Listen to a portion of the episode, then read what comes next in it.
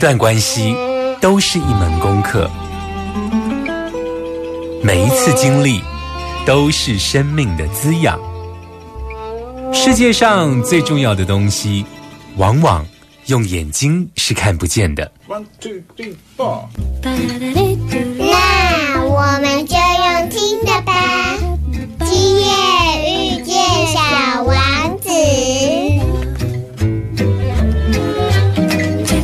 Suis-moi, là où je sais sourd, suis-moi. Et si je suis pas, suis-moi, là où je suis beau.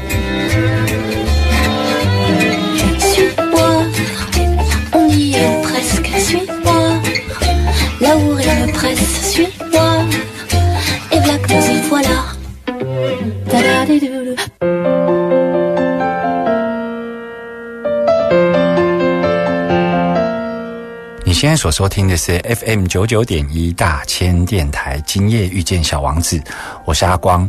嗯，在这几天哦，中秋连假，到处都可以看得到有人在烤肉、可是阿光常想说，烤肉这件事情好像是这三十几年来才忽然之间，不晓得从什么时候开始流行起来哦。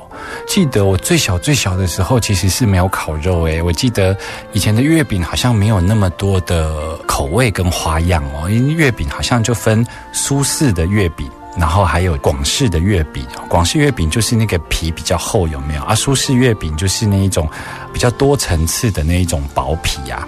然后我印象中那个盒子里头啊，都会有那一种算是塑胶的绳子，有没有？我们以前做拉拉队的时候，不是会把那个塑胶的绳子，然后一直梳它，用梳子梳它，梳成细细细细的，然后有一点亮粉这样子。我记得以前月饼跟月饼中间都会塞那个塑胶丝啊，然后来填充哦。那是一个非常传统的口味，所以以前在赏月的时候，好像都是吃月饼配柚子哦。现在好像。啊、像现在看到这个啊，满街哦，大街小巷都在烤肉哦。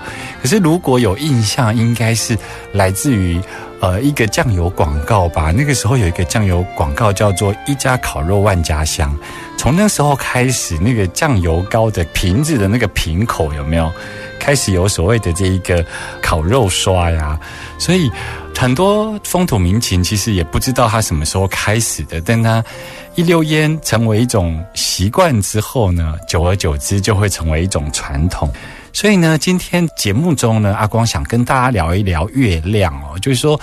我相信有很多的在这个过节气氛里头啊，我相信有很多其他台的节目啊，或是电视节目，会很老掉牙的去谈一谈有关于啊，包括嫦娥奔月啦、天口吞月啊，很多所谓的民间故事哦。但是今天阿光想跟大家聊什么呢？阿光想跟大家聊的是呢，一个是你有没有觉得月亮其实还蛮神秘的？因为第一个，人类到底有没有登陆过月球？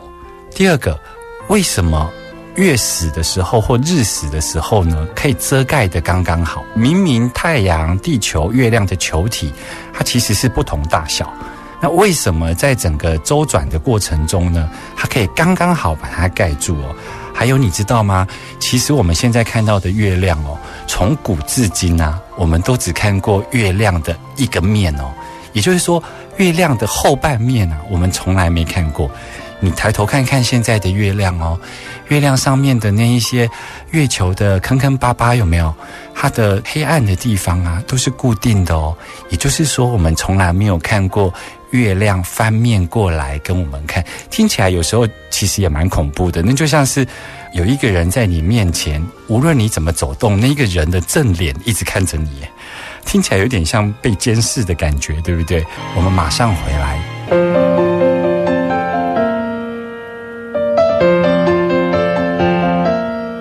欢迎回来，大千电台，今夜遇见小王子哦，我是阿光。我们今天呢要跟大家聊一聊月亮哦。月亮其实有很多呃很特别的现象。我们先从所谓科技上的月亮来看这件事哦，就是我们小时候啊都会听过一句话，就是阿姆斯壮他讲的：“这是我的一小步。”却是人类的一大步，有没有？那其实那个就是人类第一次登陆月球哦。可是呢，为什么人类登陆月球之后啊，它从一九六九年阿波罗十一号登陆月球之后，为什么到现在啊就再也没有登陆月球了？你有没有觉得很奇怪呢？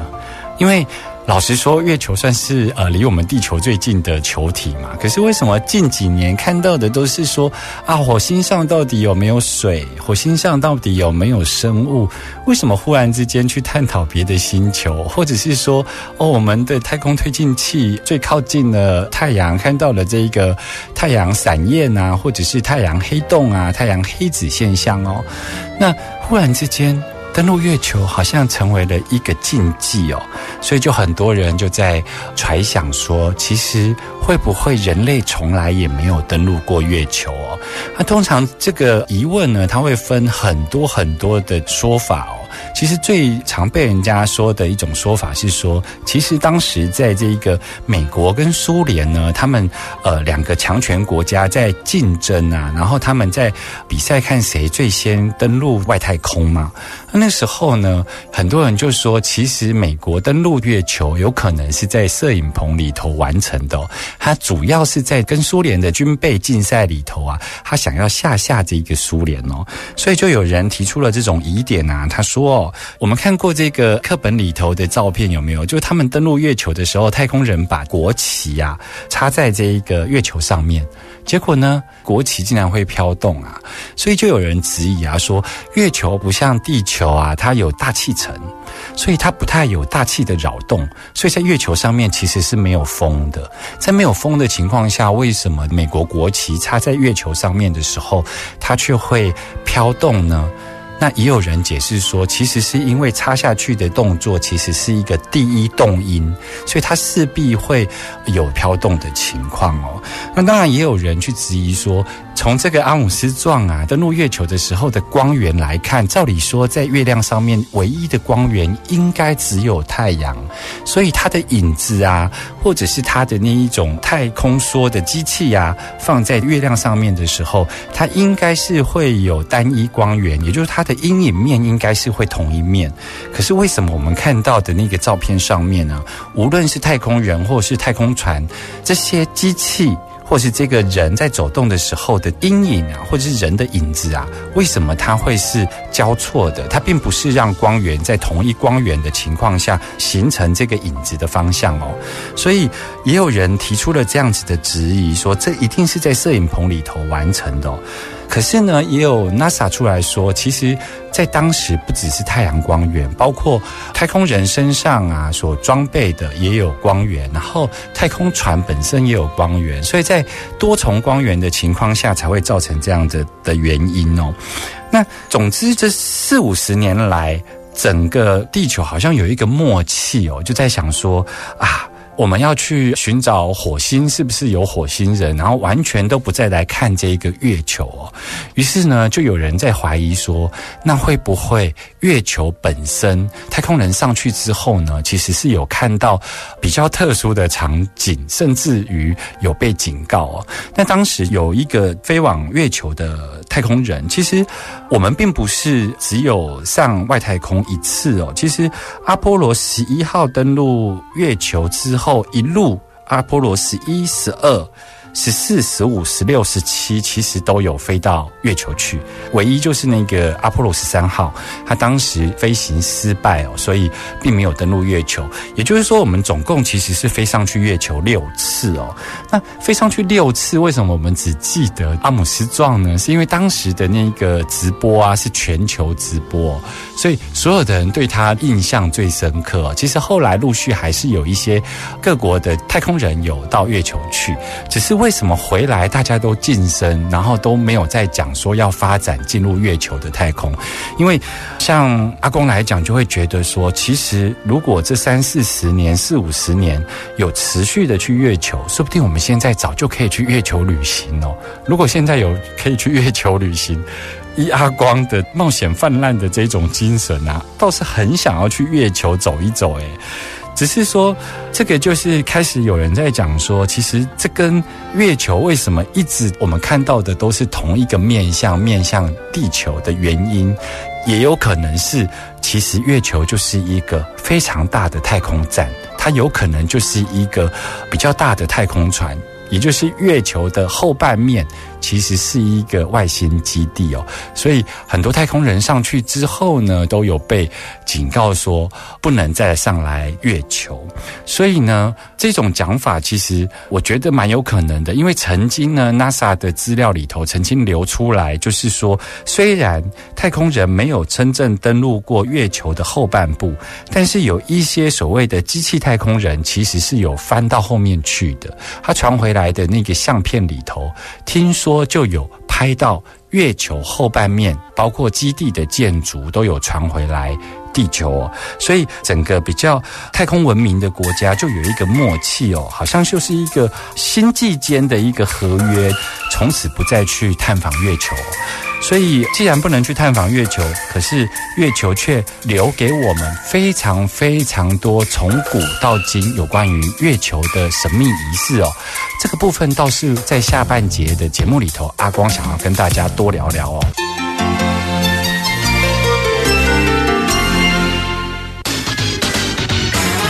听新闻、资讯、音乐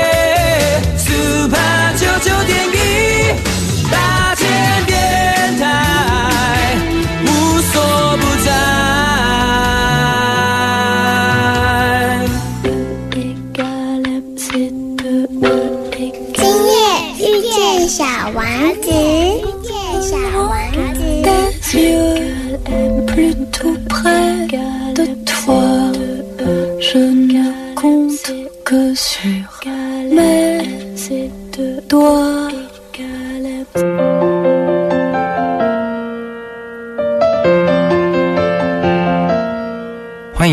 FM 九九点一大千电台，今夜遇见小王子，我是阿光。在今天这个中秋节的特辑哦，阿光想要跟大家聊一聊月亮的各个层面哦。刚刚上一趴聊到了比较科幻科技的月亮哦，那接下来呢，就是说我们不管那个科技面到底人类有没有登陆过月球，但是有一件事情是事实，就是说从古到今，然后到世界各个部落、各个国家有。对于月亮都有非常长远的仪式哦，不管是所谓的阴历啊，或者是说从宗教啊，或者是欧洲的这一种所谓的女巫信仰啊，其实都会大量的使用月亮的力量哦，然后经常会去进行所谓的月亮仪式哦。可见月亮从古至今有它非常奥秘跟迷人之处哦，所以阿光想要跟大家聊一聊，那月亮的力量、月亮的奥秘跟月亮的仪式可以怎么样来理解哦？嗯，我想很多的传统或者很多的部落，其实经常会这样子去分辨，用二元的方式比较容易让人家能够理解哦。所以，当我们理解到说，包括创造性的，或是男性的，或者是物质显化的，或者是比较是这一种君权神授的，通常我们都会有这种太阳的信仰哦。那有了太阳的信仰之后呢，就会有相对应的月亮的信仰。所以呢，月亮的信仰它就包含着比较女神信仰，然后女性这种滋养、孕育，还有就是有关于感情。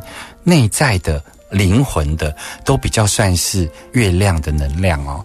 那用这种二元的方式去理解哦，其实这个二元到最后还是融为同一个圆哦。其实它这是一个事物的两面，只是我们在头脑的理解上，我们其实是很容易用二元的方式在理解，而它显化在我们整个世界里头的物质层面，我们是可以看得到。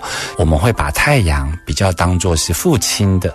然后月亮比较代表是母亲的，那从这里来看呢，我们要如何来理解古代从古至今，包括所谓的阴历、好月亮历，还有就是从古至今这些所谓关于月亮的奥秘的仪式哦。我先邀请听众朋友做一件事情哦，就是我们现在啊找一面镜子，我们看着那一面镜子。然后你就会发现，这个就是太阳跟月亮的关系。为什么？到底哪一个是主体呢？你看哦，我们在看镜子的时候啊，我们会很清楚的知道，镜子外面的我，其实是一切的主宰。这就像是太阳，它有自主性，它自己可以发光。可是如果我们深深的、宁静的看着镜子的时候，我们又会觉得这个镜子里头若有所思，然后呢，它却会好像能够看穿我们的内心。我们可以在这个镜子里头，从反射出来的脸庞，可以感觉到这一个人的内心是否忧郁。也就是说，我们如果把镜子拿开啊，我们的感受是透过行为哦，我们现在感觉到生气，我们感觉到快乐，然后我们感觉到悲伤。可是呢，如果我们现在在情绪间把这一个镜子摆到眼前的时候啊，我们就会进到那个内在。所以那一面镜子里头的自己，就有一点像是月亮，太阳之于月亮，就像是自己主体之于镜子里面的自己哦。所以呢，我用这一个方式，想要让听众朋友先来了解如何去理解所谓的月亮的力量哦，也比较能够理解为什么月亮被称为比较内在的、比较 inside 的，然后它比较属于灵魂、精神层面，原因就是这样子的。你无法说明到底哪一个才是你，就是如果是镜子外的你，你其实是很容易透过行为去彰显，然后你会很自然觉得这个就是你。无论你怎么发光发热，无论你有什么情绪，可是当镜子一摆到你面前的时候，你看到的那一个眼神，看到的那一个微笑，好像你都可以看到他的内心里头去哦。所以月亮的这个力量，月亮的奥秘。就像是镜子里头的自己一样哦，我觉得只有从这里先练习，然后从这里来理解，接下来阿光跟大家聊一聊的月亮仪式哦，你就越能够明白为什么从古至今月亮仪式都是这样子在操作的。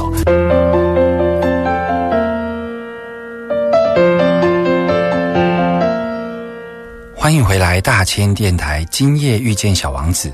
我是阿光，我们刚刚有跟大家聊到，就是做一个镜子的练习，有没有帮忙大家理解所谓太阳的能量跟月亮的能量？那就有办法来理解接下来的这种月亮仪式哦，就是我们如何对于月亮来进行比较奥秘的仪式哦。如果我们观察月亮啊，从古至今啊，都经常会透过诗歌或透过以前的这种唐诗三百首，也经常的会去描述月亮哦。他们就描述月亮就是阴晴圆缺，对不对？它有时候从所谓的上弦月，然后到了这个满月，然后到了下弦月，然后到了完全这种柳眉月，有没有？就是说，它其实是一个呃，从有始有终的这种循环的状态在进行。那很多人呢，就会去理解说，所谓的有始有终这件事情呢，如果把它当做月亮仪式来截取它的力量的话，就会很清楚的知道，我可能要在什么时间点来对月亮来进行所谓的神圣意图的许愿哦。比方说，我们在感情面上，刚刚有提到月亮，它算是比较阴性的、比较女性的灵魂内在的。所以，当我们有感情上的需求，然后希望透过月亮啊的力量来来让我们的感情相对能够更平顺，那我们就会在什么时候呢？我们就会在观想整个月亮仪式的时候，我们会观想它从这一种月亮的初始，然后一路到月亮的满月的时候。也就是说，我们会寻求这种有始有终，然后去象征我们的感情能够长长久久哦。而且，这个月亮照亮到我们的身体的时候，它不像太阳这么炽热哦，它总是会像这种腐朽过我们的皮肤一样，它有一种敷的力量哦。它这种力量是像什么呢？你看哦，很多人都说，呃，我们种植这种植物啊，要进行光合作用，有没有？然后就要晒太阳啊，要有。有水啊，要有空气。可是呢，你也有听过一种说法，就是当我们的植物枯萎的时候，不够滋润的时候，我们会做什么事情？那些艾嘎利这类盆栽啊，要拿去窗户外面荡漏坠。你有没有听过这种说法？荡漏坠的意思为什么呢？它就是刚好在这个温差之下，然后月光星辰的照耀之下，它其实是一种比较滋养、比较疗护的能量哦。会传递到我们的植物里头，所以在我们这个月亮仪式里头，也很多人会把自己的这种法器宝物啊，包括水晶柱啊，有时候会拿出来晒晒月亮，有没有？其实阿光也会经常看到月圆的时候，就会跑出去当落坠哦。我们比较会听到人家讲说啊，我要出去晒晒太阳。好像比较少听人家讲说我要出去晒月亮，可是阿光会哦。阿光有时候看到这个月亮满月的时候啊，我都会出去走路，然后我都会觉得，诶，我这个人也需要当落嘴，我需要晒晒月亮。可是我常常会有一个观想，我每次在晒月亮的时候啊，我都会感觉到我的背后有一个翅膀，然后那个翅膀会打开，好像在晒月亮，你知道吗？我后来才知道，这个翅膀有一点像是我跟月亮连接的一个通道。就是我经常走在路上晒满月的时候啊，我都会感觉到我的背痒痒的，感觉到我的那个背上的翅膀啊，其实是会张开来的。然后有一点像是在梳洗翅膀的一样，然后有一点像在梳洗那一种嗯自己的那个能量通道。不过这是单纯阿光在晒月亮的一种嗯一种观想吧。总之，这个月亮的仪式啊，它虽然它是用这种阴晴圆缺，好像有始有终，可以去进行许多的仪式。可是，其实月亮的另外一个意思，就是说，如果你跳脱这种二元的观点，不是看到这个从阴晴圆缺，然后从没有到有，其实它到最后没有之后，还会重新再来一次嘛。所以，它可以有始有终。也可以无始无终哦。如果我们在进行所谓的月亮仪式的时候，它可以取某个片段的能量跟某个片段的时间来进行自己的这种心想事成的仪式。可是呢？如果你是站在修行的角度，而不是祈求的角度的时候，月亮其实也在告知我们一件事情，就是它其实也是一个无始无终，也就是你可以用一个更高的角度、更觉察的角度去理解，即便。能量的运用可以用在我们的物质世界，但其实整个自然界在告诉我们一个非常如常的一种力量的循环哦。如果你懂得这一个力量的循环，你就会找到所谓月亮力量里头的一个平衡的道理哦。我们先来听一首歌，回来要跟大家聊一聊如何让你的生活更有仪式感。听新闻、资讯、音乐，Super 九九点一大千电台，无所不在。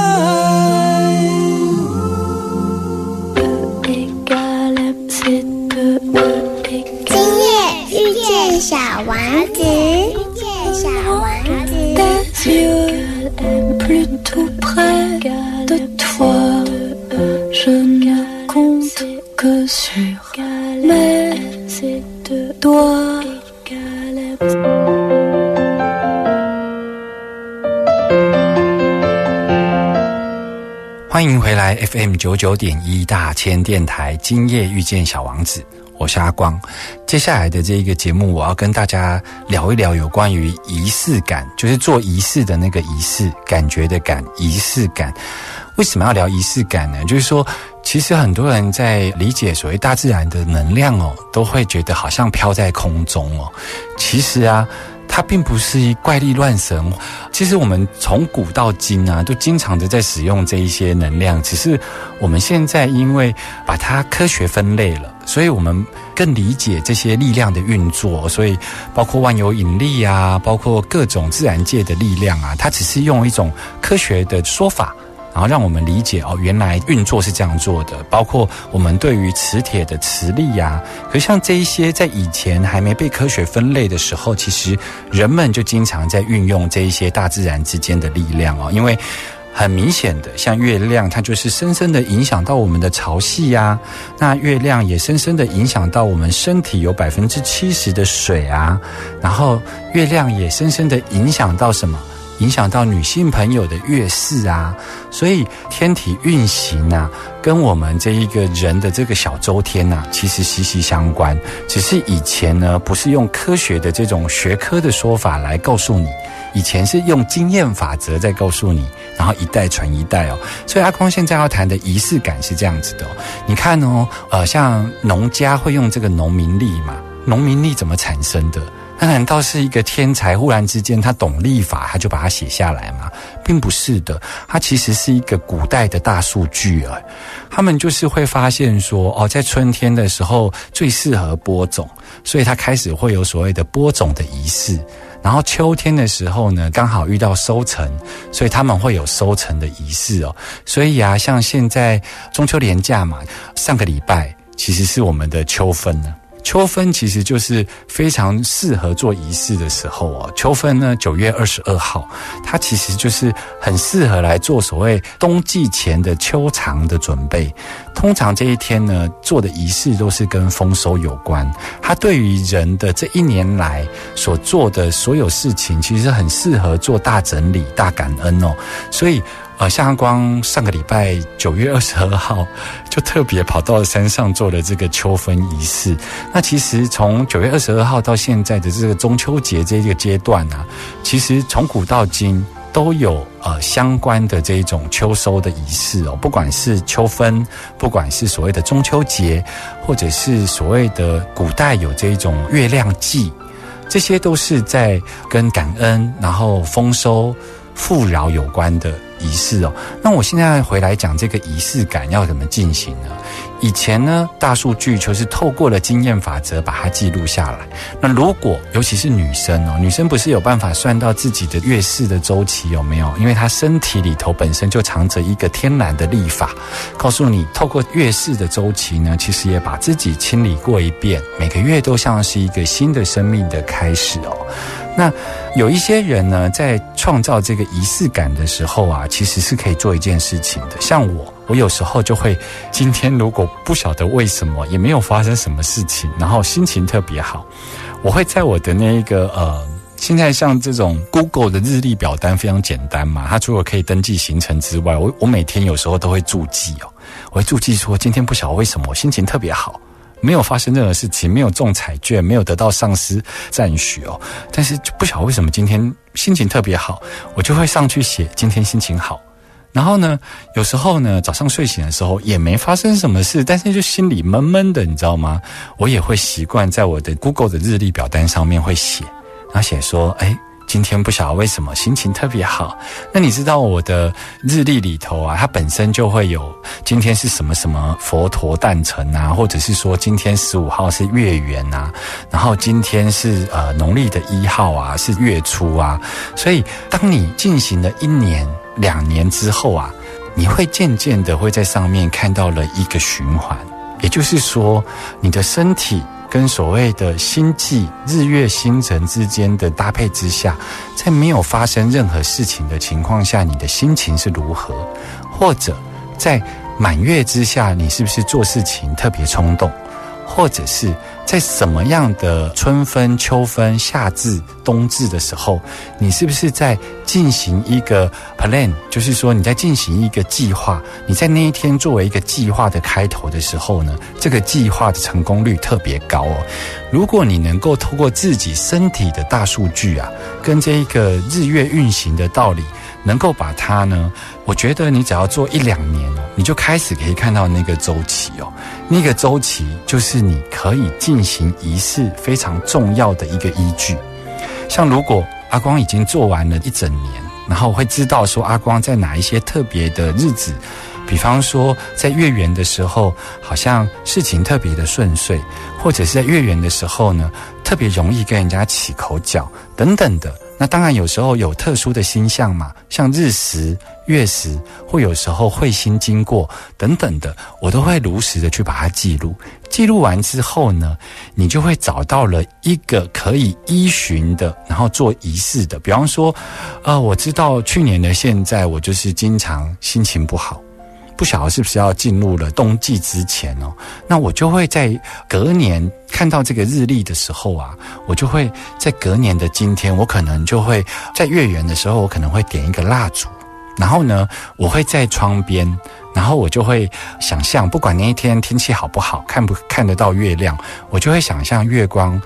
经过我的头，我的身体，然后像是很抚摸的、很抚慰的，好像这种水银泻地似的，然后就是清理过我自己的身体。然后呢，我就会为，比方说去年，其实是因为在这一个节气当中，我其实可能失言了，或者是我跟同事争吵了，那我通常我就会有警觉，在隔年的这个时刻，我就会为自己情绪做整理。然后来观想月亮的阴晴圆缺，走过一遍之后，让事情更为圆满。那其实这个仪式的进行呢，其实是在帮助你今天在面临任何事情的时候，你有一个更高的眼睛。透过这个仪式感的创造，你有一个警醒，你有一个提醒，让你自己知道说啊。去年的现在，我进行过这样的事情，可能是受到了整体的日月星辰的各种因素的影响，不知道。但是呢，我一年、两年、三年的这一种经验累积之下呢，我好像已经找到了趋吉避凶的好方法哟。所以呢，这是阿光想要跟大家讲的，就是说很多的这一种大自然的仪式啊，或者是你们所谓的女巫的仪式啊、魔法仪式啊，真的。